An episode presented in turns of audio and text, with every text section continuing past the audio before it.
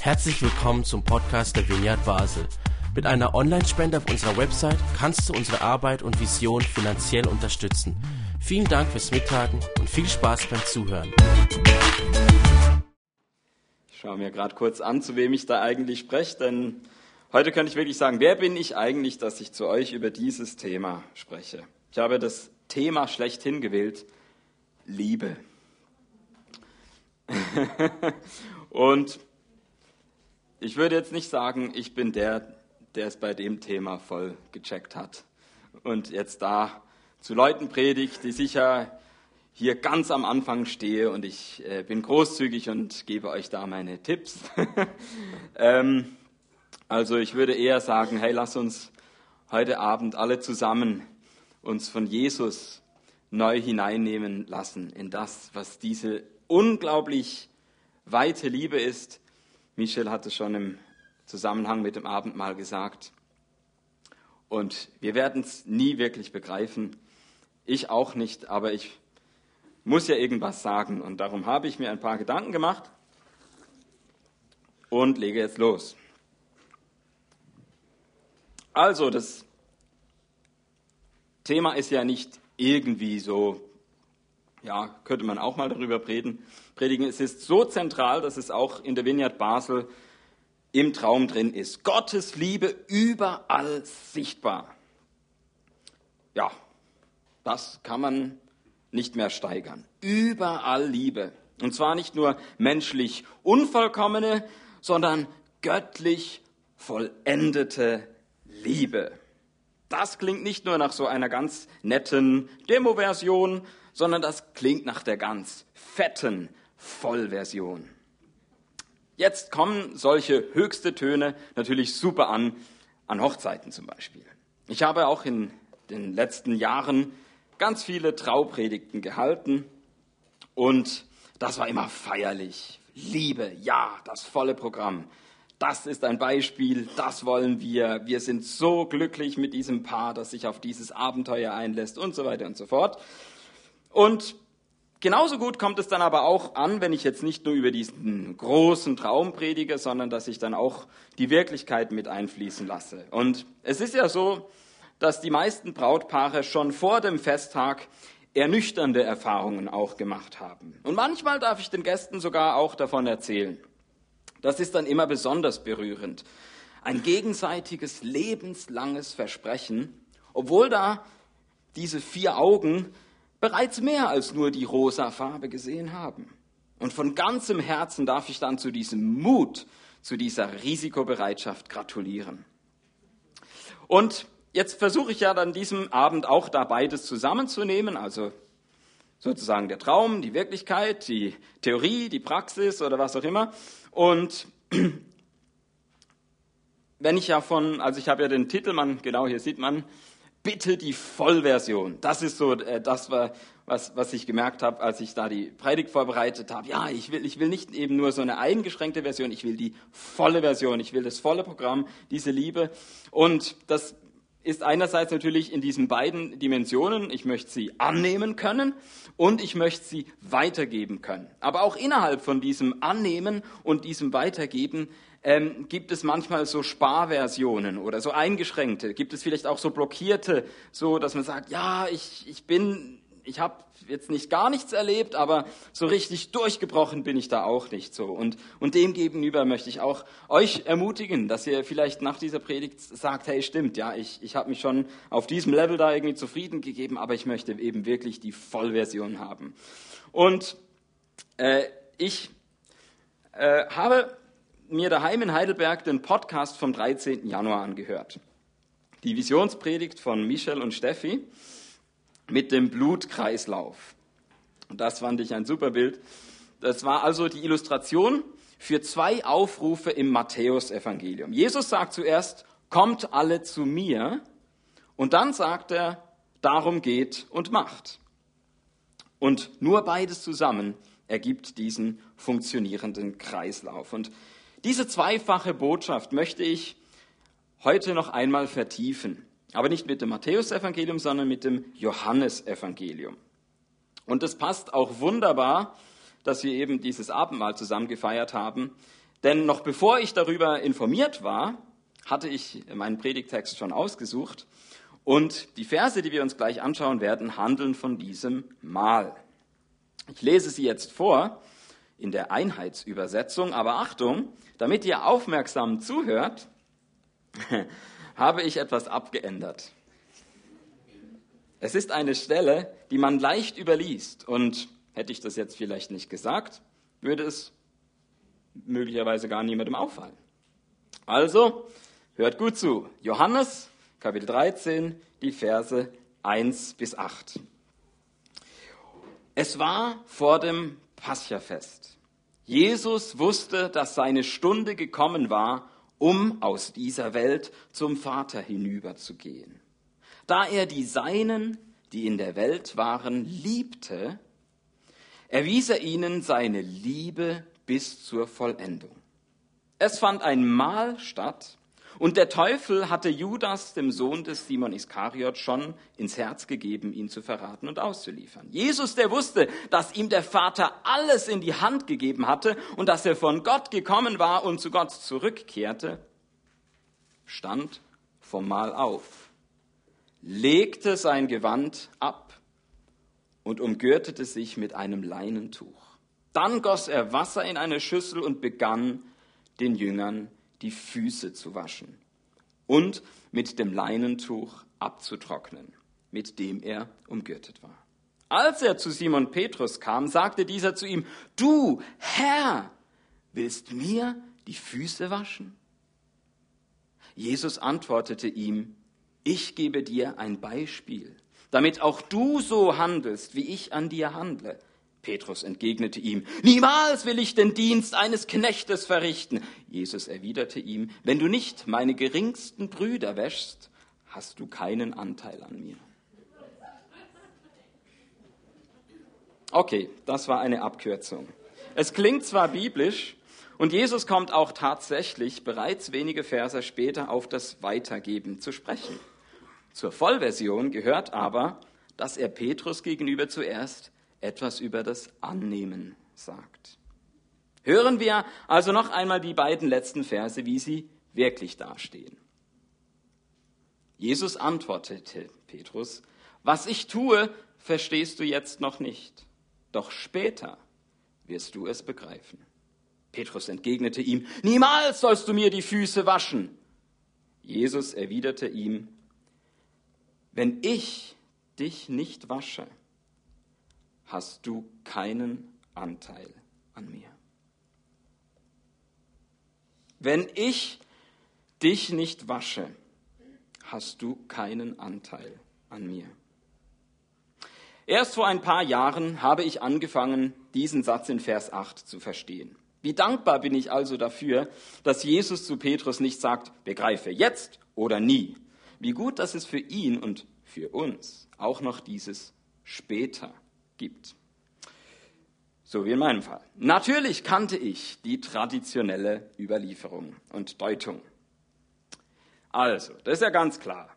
Um Gemeinschaft mit Jesus zu haben, brauchen wir sozusagen am Anfang einmal das Waschprogramm intensiv und danach reicht das Waschprogramm schnell. Oder in der Sprache der Sakramente auf die einmalige Symbolhandlung Taufe folgt die wiederkehrende Symbolhandlung Abendmahl. Und je nach Konfessionszugehörigkeit ist auch noch das Ritual Beichte verfügbar. Und wie auch immer, die Idee ist die, dass wir von Sünde reingewaschen sind und es auch bleiben. Allerdings war mir auch bekannt, dass nicht alle diese Traditionen jetzt in der christlichen Szene überall gleich viel bedeuten und dass nicht alle damit gleich viel anfangen können. Manche benötigen nicht einmal für das Waschprogramm intensiv irgendein Wasser im wörtlichen Sinn. Sie halten es für wichtiger, dass man mit dem Heiligen Geist getauft worden ist oder dass man an einem bestimmten Datum ein reuevolles Bekehrungsgebet gesprochen hat. Und als Waschprogramm schnell empfehlen sie an erster Stelle nicht Brot und Wein, sondern die Zeit allein mit der Bibel oder das gemeinsame Singen in der Kleingruppe. Was es nicht alles für Möglichkeiten gibt, wenn man ein reines Herz erhalten und behalten möchte. Trotz aller Unterschiede in der christlichen Szene war für mich also klar, was als Ergebnis gewünscht war. Till sei ein Saubermann. Hauptsache rein. Kein kirchliches Waschprogramm darf auf deiner Liste fehlen. Mach am besten alles doppelt und dreifach. Bald war ich also eifrig am Abhaken. Gespült, ja. Geschleudert, ja. Wie bitte? Da, mit, damals mit äh, dem Programm Intensiv, ob ich da auch die Vorwäsche gemacht habe? Ähm, hm, ups, glaub nicht. Also noch einmal von vorne. Und irgendwann hatte ich wieder mal eine neue Waschanleitung in der Hand. Und erschrocken stellte ich fest, dass meine bisherige Liste unvollständig war. Geistliches Tagebuch schreiben. Das hatte ich bisher versäumt. Dieses kleine Büchlein habe ich mir gekauft. Da.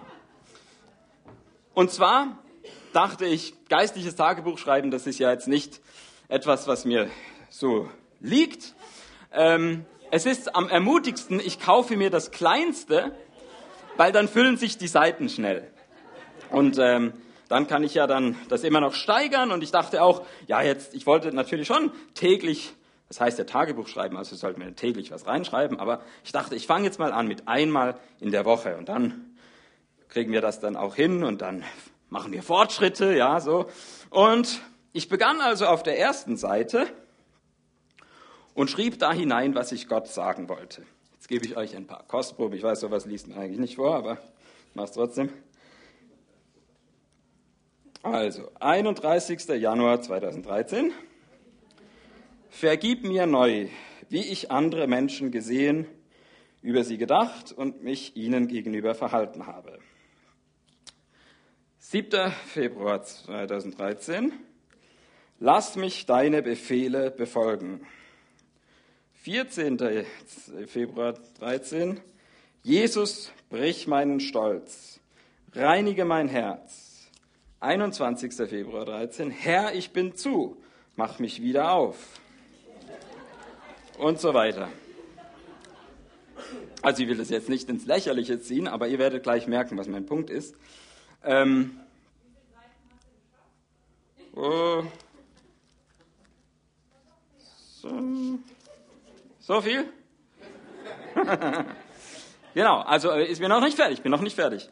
Das war der, die eine Seite und dann habe ich das jedes Mal umgedreht und dann habe ich auch angefangen, diese Seiten zu füllen und zwar dachte ich, äh, vielleicht will ja auch Gott mir was sagen.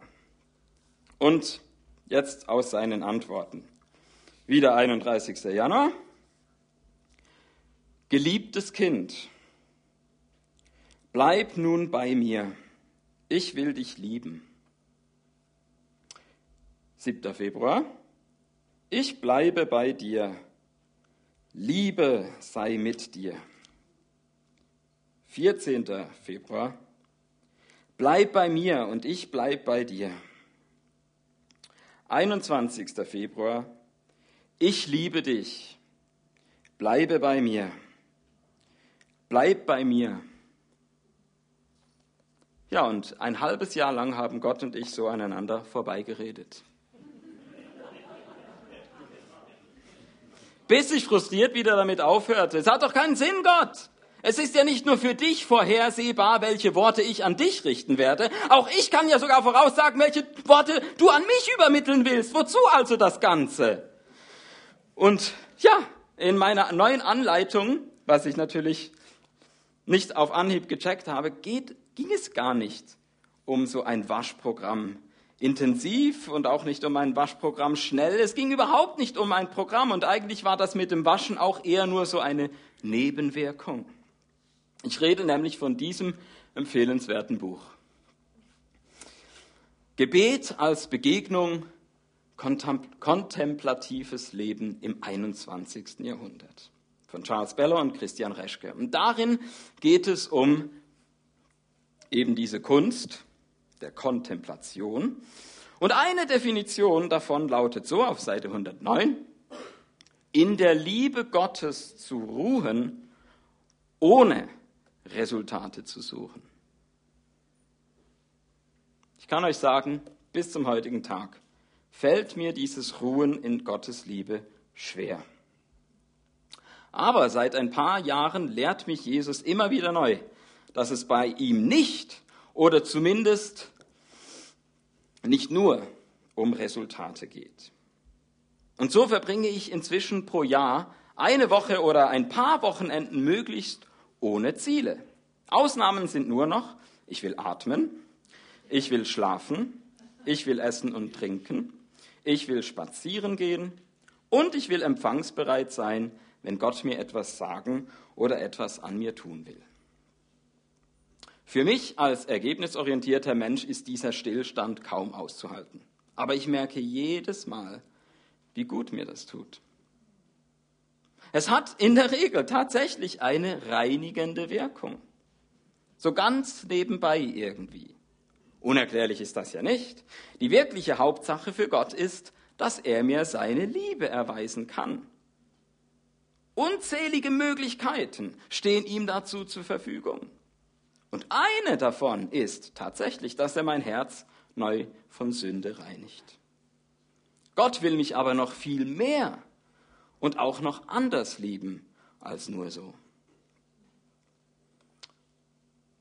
Und damit jetzt zurück zum Johannesevangelium. Petrus sagt zu Jesus, niemals sollst du mir die Füße waschen. Jesus aber sagt zu Petrus, wenn ich dich nicht wasche, hast du keinen Anteil an mir. Was also bedeutet das? Nun, Petrus, sagt Jesus damit doch letztendlich, ich kann es nicht annehmen, dass du an mir eine zuvorkommende Liebestat vollbringst, dass du diese Reinigung für mich übernimmst. Interessierst du dich eigentlich null dafür, dass man das in unserer Kultur so nicht macht? Und Jesus sagt wiederum zu Petrus, mir ist schon klar, dass dir das gegen den Strich geht. Deine Gemeinschaft mit mir ist aber gerade nicht eine Sache eingehaltener Verhaltensregeln, sondern ein Werk meiner leidenschaftlichen Liebe. Hallo, Leute, darum geht es doch vor allen anderen Deutungen. Im ersten Vers des Kapitels war ja auch ausdrücklich so von Jesus die Rede. Da er die Seinen, die in der Welt waren, liebte, erwies er ihnen seine Liebe bis zur Vollendung. Aber manchmal, wenn wir bei Vers 8 angekommen sind, haben wir das schon wieder vergessen. Vielleicht ist dieser erste Punkt das, was dich heute Abend mitten ins Herz trifft. Einerseits möchtest du schon irgendwie Gemeinschaft mit Jesus haben, aber andererseits hast du wie Petrus einfach Mühe mit dem Annehmen.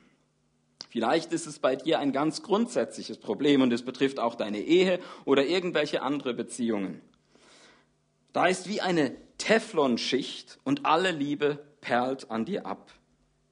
Vielleicht hast du aber auch dich in meiner Geschichte wiedererkannt. Es hat dich schon durchaus mal so eine erste Liebe erreicht, aber dann ist sie zu einem Programm verkommen, zu einem Hauptsache rein Christentum. Wie auch immer, Jesus hat dich nicht aufgegeben. Er möchte dir seine Liebe unbedingt schenken. Und vielleicht ist der heutige 17. Februar 2019 das Datum, wo er dich überhaupt zum ersten Mal erreicht. Möglicherweise hast du schon während den Liedern vorhin gemerkt, wie dein Herz aufgeht und voll wird von dieser göttlichen Liebe. Oder wenn du schon mal so eine kirchlich vermittelte Demo-Version bekommen hast, dann ersetzt Jesus sie vielleicht gerade durch die Vollversion. Brich die Installation nicht ab, auch wenn ich jetzt noch zu meinem zweiten Punkt komme bin übrigens nicht beleidigt, wenn ich für den Rest der Predigt nicht mehr die Aufmerksamkeit von allen bekomme. Wenn Gott dich in diesem Augenblick ins Gebet zieht, dann hat das Vorrang. Und falls du mich gerade nachhörst in Form des Podcasts oder nachsiehst auf YouTube, dann kannst du ja den wunderbaren Pausenknopf drücken. Für alle anderen folgt auf das Annehmen nun gleich das Weitergeben. Und ich merke natürlich, die Zeit ist schon fortgeschritten. Ich habe gedacht, vielleicht schaffe ich es nur bis hierher, dann ist auch nicht schlecht. das war schon ein wichtiger Punkt. Aber es gibt noch ein zweites Hauptsache ähm, Christentum. Ähm, und man kann vielleicht schon die nächste Folie anmachen. Und zwar, ähm, okay, noch nicht, nachher gleich. Aber genau, also es gibt noch so ein zweites Christentum, was es schon ziemlich trifft, aber doch noch nicht ganz. Und ich hatte ja vorhin bereits die Wörter Kultur und Verhaltensregeln in den Mund genommen und der Unfall passiert schon in Vers 4. Also jetzt gehen wir nochmal zurück. Jesus legte sein Gewand auf. Jetzt können wir die nächste Folie, genau. Jesus legte sein Gewand ab und umgürtete sich mit einem Leinentuch. So beginnt seine Liebestat. Er hätte sich darauf auch nochmal anders überlegen können und die Waschung doch nicht durchführen können. Es wäre trotzdem bereits zu spät gewesen, um die Situation zu retten. Warum? Wir leben heute und hier in einer Kultur, wo man nur noch wenig Scham kennt. Und doch ist ein wenig Anstand geblieben, zumindest im öffentlichen Auftreten. Ich jedenfalls wurde als Schüler immer von komplett bekleideten Lehrkräften unterrichtet. Ich weiß jetzt nicht, wie das bei dir war. Aber ein einziges Mal kam es vor, dass ich einen meiner Lehrer nackt zu sehen bekam. Es war auf einer Exkursion und er spazierte gerade ganz anti-autoritär aus der Dusche. Und irgendwie hat er das nicht als Tabu empfunden, wahrscheinlich, weil wir damals noch keine Smartphones zücken konnten. Aber wir empfanden es als einen Mangel an professioneller Distanz und es wäre uns lieber gewesen, dass wenigstens sein Zipfel irgendwie bedeckt geblieben wäre. Nun, in der Antike kannte man mehr Scham. Die Grundausstattung jedes Menschen war so etwas wie ein mindestens knielanges Nachthemd. Dieses zog man am Morgen jedoch nicht aus, es wurde als Untergewand anbehalten. Am Tag trug man einfach noch zusätzliche Kleidung darüber, wodurch dann auch die sozialen Unterschiede klar sichtbar wurden. Und bei Sklavinnen und Sklaven zeigte sich dieser Unterschied dadurch, dass bei ihnen sogar rund um die Uhr zur unteren Schicht nichts mehr dazukam. Jesus hatte aber als jüdischer Lehrer auch eine obere Schicht an. Nur die legte er ab, und zwar im privaten Rahmen vor dem engsten Kreis. Trotzdem dürfte bereits das im alten Jerusalem so daneben gewesen sein, wie auf der Exkursion die Taktlosigkeit unseres Lehrers. Das geht gar nicht. Jesus begibt sich hier auf das unterste Niveau, als wäre er ein Sklave. Und tatsächlich macht er sich mit dem Leinentuch bereit für eine Drecksarbeit, die noch dazu eher von Frauen oder Kindern verrichtet wurde als von Männern. Für die damalige Welt nahm er also wirklich die tiefstmögliche Position ein. Und auch hier bin ich in der christlichen Szene unterschiedlichen Ableitungen begegnet. Viele waren auch sehr inspirierend, wie das Vorbild. Bei manchen Gruppen wurde daraus aber auch folgende Botschaft. Till sei ein Stiefellecker. Hauptsache unten. Keine Drecksarbeit darfst du verabscheuen. Mach alles und diene denjenigen über dir stets unhinterfragt. Und ich hätte jetzt eine Geschichte, aber ich merke von der Zeit her, ich schaffe das nicht. Darum muss ich äh, äh, jetzt was überspringen. Einfach ganz kurz, es ging darum, ich war auf einer Konferenz, und zwar auf der hier, wenn man eine Folie weitergeht, The Favor of God. Und ähm, ich hat, hatte da ein traumatisches Erlebnis, weil ich mich freiwillig gemeldet habe, den CD-Tisch ähm, zu ähm, organisieren.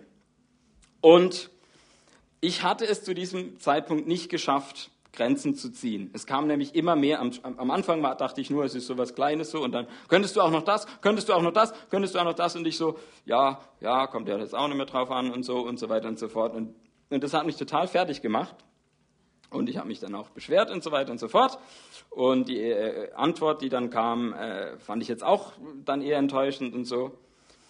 Und ich habe es aber, obwohl ich ja an diesem CD-Tisch da immer in, wieder involviert dann war und eben mehr als ich dachte, ich wollte einfach an dieser Konferenz teilnehmen. Ähm, ich habe es trotzdem geschafft, zu dieser Konferenz zu gehen. Und einer der Anbetungsleiter in dieser Konferenz war Brian Dirksen. Und er hat ein Herzensthema, wo er immer gerne von Orphan Living and Thinking oder zu Deutsch von Waisenleben und Denken spricht. Und was will er damit sagen? Er meint damit, dass wir statt Kinder Gottes oft geistliche Waisenkinder sind.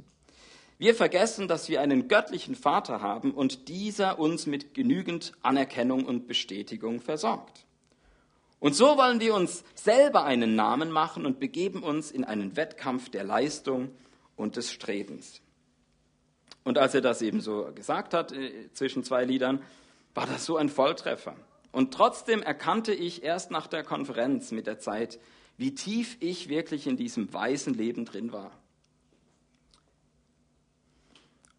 Und ich habe gemerkt, wenn ich heute noch mal so eine Anfrage bekäme mit dem, äh, dem CD-Tisch, ähm, könnte ich ganz anders sagen, weil ich habe gemerkt, ähm, wenn, wenn es nicht darum geht, eben so wie ein, ein, ein Waisenkind zu denken und, und oh ja, ich, äh, was würden die von mir denken, wenn ich jetzt da sage, nee, aber das mache ich nicht oder so.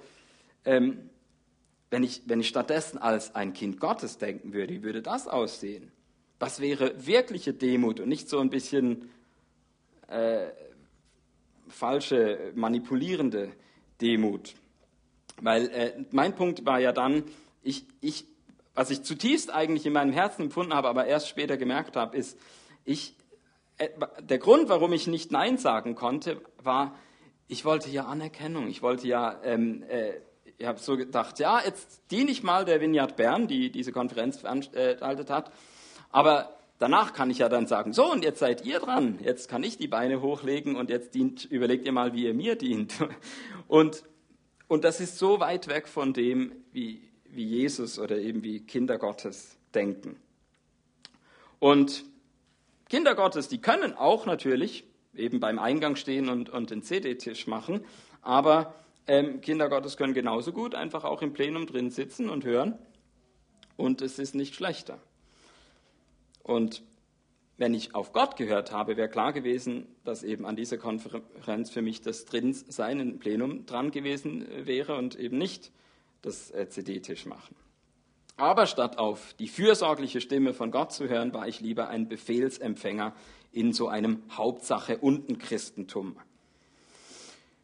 Jetzt, ich, ich kann da missverstanden werden. Ich weiß, meine Zeit ist eigentlich schon um. Ich muss jetzt irgendwie ein bisschen ähm, äh, die Schnellversion machen. Worauf ich hinaus will, ist, es gibt zwei unterschiedliche Perspektiven. Das eine ist die Perspektive gegenüber dieser Welt. Und da ist es ja klar, unsere Welt denkt immer Hauptsache oben. Und Jesus macht da gegenüber eine Alternative, dass er sagt, hey, ich gehe den Weg ganz nach unten und auch da wieder aus Liebe, nicht eben aus irgendwie Manipulation, weil so man kennt es ja vielleicht auch manchmal aus Ehen so, wo dann der eine Partner irgendwas macht, in der Erwartung, jetzt muss aber dann der andere oder so. Nicht, nicht eine Spur davon ist drin, wenn Jesus sich erniedrigt, sondern er geht eben in diese Liebe bis zur Vollendung, und das heißt bis ans Kreuz. Auch dort wird ihm das, das Gewand abgerissen und er wird so entblößt und so, äh, so äh, ähm, gedemütigt. Aber eben, es hat alles nichts damit zu tun, dass er irgendwie dadurch äh, sich irgendwas holen will. Und, und das ist das eine. Also von daher ist es schon, du brauchst schon gute Argumente, wenn du sagst, oh, Jesus hat mir gesagt, ich soll oben sein. Ähm, der Weg Jesus führt nach unten. Das ist einerseits richtig, aber andererseits, und das, das, das, das führt uns dann aus diesem Kapitel 13 eigentlich äh, darüber hinaus, denn wenn man nur das isoliert betrachtet, könnte man sagen, ja, das ist der Punkt, Hauptsache unten. Aber wenn wir weiterlesen, und für mich ist die, die Vollversion sozusagen von diesem Liebesgebot erst im Kapitel 15 richtig äh, ähm, äh, äh, klar. Und das möchte ich jetzt zum Abschluss lesen, weil dort sagt Jesus, das ist mein Gebot, dass ihr einander liebt, so wie ich euch geliebt habe. Und dann erklärt er, es gibt keine größere Liebe, als wenn einer sein Leben für seine Freunde hingibt. Ihr seid meine Freunde, wenn ihr tut, was ich euch auftrage. Ich nenne euch nicht mehr Knechte, denn der Knecht weiß nicht, was sein Herr tut. Vielmehr habe ich euch Freunde genannt, denn ich habe euch alles mitgeteilt, was ich von meinem Vater gehört habe. Ja, im antiken Denken gab es zwei Möglichkeiten. Wer sein Leben hingab, tat dies entweder als Sklave für seinen Herrn oder als Freund für seinen Freund. Jesus will uns also letztendlich dahin bringen, dass wir einander und miteinander auf Augenhöhe dienen. Und auch da hätte ich noch eine Geschichte dazu gehabt, ähm, wo es darum ging, dass ich das auch mal so erlebt habe, äh, dass wir äh, in, ich war ja mal in der Vineyard Olten Und da haben wir so etwas Ähnliches gemacht, wie ihr in Basel auch schon gemacht habt. Wir haben eine Putzaktion an der Aare gemacht. Und ich habe mir überlegt, ja, ich, ich habe einfach das Aareufer äh, sauber gemacht. Mit, äh, wir waren so im Zweierteam und da war der ähm, Gitarrist, von, äh, mit dem ich mich da super unterhalten habe. So. Und und ich glaube, ich habe auch diesen Einsatz nicht geleitet, sonst hätte ich ja vielleicht irgendwie noch Anerkennung dafür bekommen können, dann, hey, ich, ich habe ein Team von Freiwilligen geleitet oder irgendwie so. Aber es, es, es war mir nichts ferner, als so zu denken. Ich habe einfach ein tolles Gemeinschaftserlebnis gehabt und nebenbei halt irgendwie da etwas von Gottes Liebe weitergegeben. Aber es hat nichts äh, ich weiß nicht, ob es die Stadt Olten irgendwie gekratzt hat oder was sie mitgekriegt haben, was sie darüber gedacht haben. Wahrscheinlich aus dieser Hauptsache Obensicht ist es schon abnormal. Wieso macht man sowas? Das macht man doch nicht oder so. Aber äh, völlig egal. Es ging einfach darum, in Gemeinschaft auf Augenhöhe unter Freunden zu sein und zu dienen. Und das war so ein bisschen mein zweiter Punkt. Auch da gibt es gegenüber so einem manipulativen Hauptsache unten Christentum eben diese Vollversion, wo wir durchbrechen und nichts mehr zurück erwarten, sondern einfach diese Liebe aus uns durchfließt, ganz ungetrübt, ganz rein. Und jetzt darf ich die Band auf die Bühne bitten. Sorry für die äh, Verzögerung. Mir ist klar, dass das jetzt alles auch ziemlich viel war. Also Liebe ist halt ein Thema, ich weiß nicht, wie man das in 30 Minuten packen soll. Aber nochmal äh, diesen einen Satz, worum es mir ging. Nochmal die letzte Folie bitte von der Prä Präsentation. Ähm, ist die Präsentation noch da? Sorry, die wäre noch wichtig. Genau, Freundschaft mit und durch Jesus. Als ich Johannes 15 gelesen habe, habe ich gedacht, das ist eigentlich, in, darin ist alles drin. Darum geht es eben nicht um ein Hauptsache rein oder Hauptsache unten Christentum, sondern um Hauptsache Liebe. Wenn wir einfach Freunde sind mit Jesus und Freunde untereinander durch ihn. Und wenn wir jetzt mit der Hilfe der Band dieses Lied Reckless Love singen, kommt ja darin dieses Wesen von Gottes Liebe wunderbar zum Ausdruck. Und ich möchte dich ermutigen, aus zwei Möglichkeiten auszuwählen. Wenn heute Abend mein erster Punkt für dich der wichtigere war, dann singe den Text von diesem Lied in seinem offensichtlichen Sinn. Du kannst diese Liebe nicht verdienen, sondern einfach nur annehmen und in ihr ruhen. Dass Jesus dein Herz rein macht von Sünde, das geschieht da ganz nebenbei. Wenn aber gerade mein zweiter Punkt für dich der wichtigere war, dann singe den Text aus folgender Perspektive. Das ist die freundschaftliche Liebe, die auch du weitergeben kannst. Sie zerstört alle Selbstwertlügen, so dass du dich als Kind Gottes hingeben kannst und nicht als getriebenes Waisenkind. Ja, ganz nebenbei nimmt Jesus dich immer wieder auf seinen Weg nach unten mit, nämlich als Alternative zum Lebensstil der Hauptsache Obenwelt.